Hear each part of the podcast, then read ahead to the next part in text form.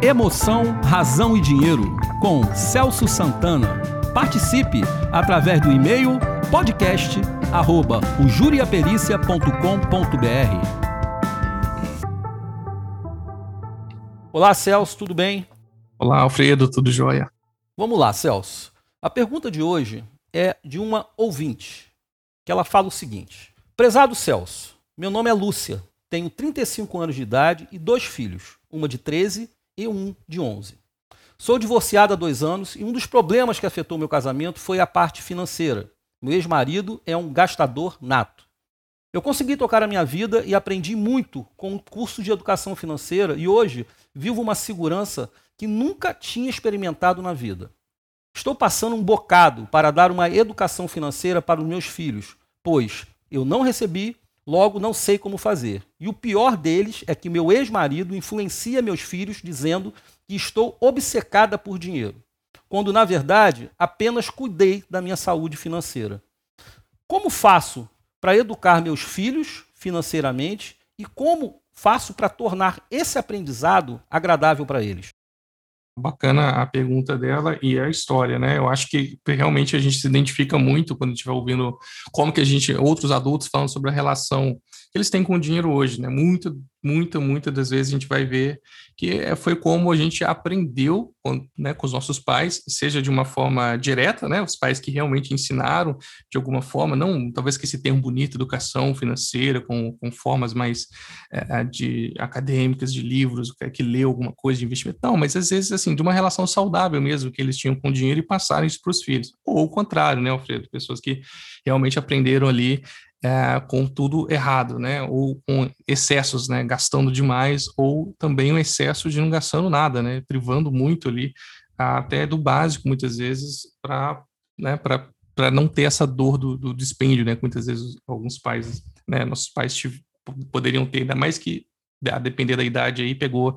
É, os pais pegaram épocas de inflações aí gigantescas, né? Outro, outros tempos aqui no Brasil. Mas eu acho que é um bacana ela, ela fazer o seguinte, é sempre, a indicação é fazer, não, não tratar a criança, né, como se ela realmente não, não conseguisse entender o que, que é o financeiro, o que, que é dinheiro, essa abstração, né, é, ensinar, explicar para ela como é que, né, qual, qual que é o preço e o valor, né, sempre essa diferenciação.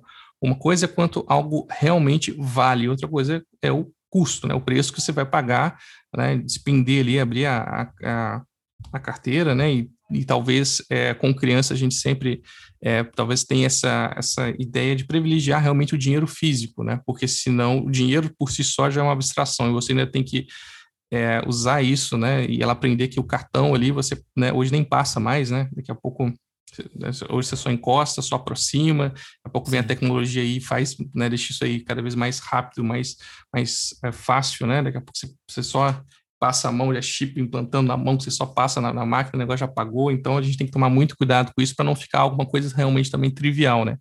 Parecer que você deslocar, dissociar muito isso do valor, do preço, com uma coisa muito simples, muito fácil.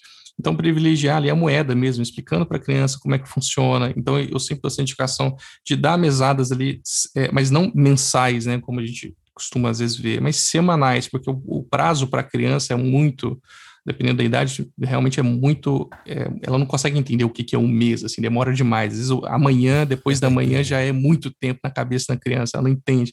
Então, na semana ali, explicando para ela, olha, é, é, até mesmo coisas simples que você, né, como mãe, né, ouvinte, vai comprar para a criança mesmo, não vai esperar ela juntar dinheiro para comprar, mas você vai mais explicar para ela quanto que é o valor. E quando ela tem o dinheiro na mão dela, ela já começa a fazer, comprando algumas coisinhas para ela, né, que ela tem, vezes, desejo e vontade, ela já vai começando a associar, entender isso melhor.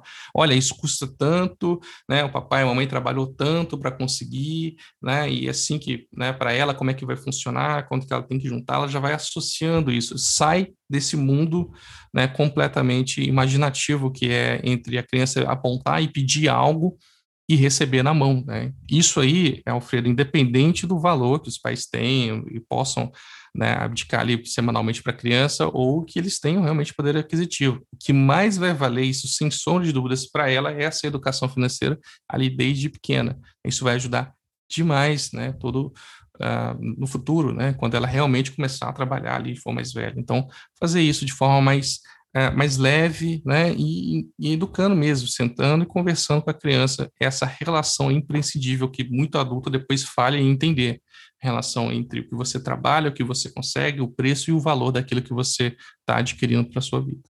E Celso, é, em termos de idade, tá? A gente está vendo aí que lidar com dinheiro é um hábito.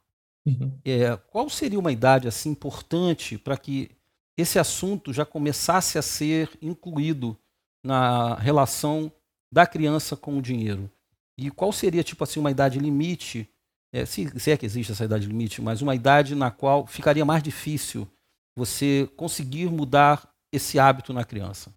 É, eu, vamos lá, acho que essa idade limite vai depender muito realmente do lar que essa criança está, dos pais, de como isso vai funcionar. Vai ter criança realmente de, de 10, 12, né, um, um 11 anos, um pré-adolescente ali, que a depender de como que foi essa relação com o dinheiro, fica realmente mais complicado. Só que, como a gente até falou em outros podcasts, a nossa personalidade ela vai ser terminando ali de formar entre 18 e 21 anos, né? Então tem muito chão ali para você ainda forçar um aprendizado, ensinar, né, e conversar, né? Só que você vai ter que, quanto mais velho, né, para qualquer hábito né, que a gente vai associar, é, quanto mais velho, mais você vai ter que forçar, é, esforçar ali para a criança poder entender, né, e o adolescente, na verdade, ele conseguir fazer com que isso para ele se torne algo natural.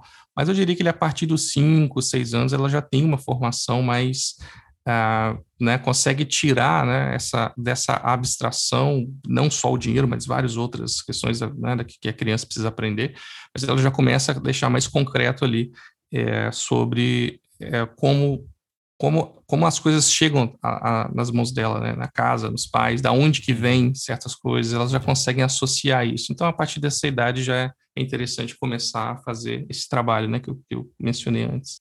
Só aí, Celso. Muito obrigado, meu amigo. Abraço grande. Grande abraço, muito obrigado, Alfredo. Tchau, tchau.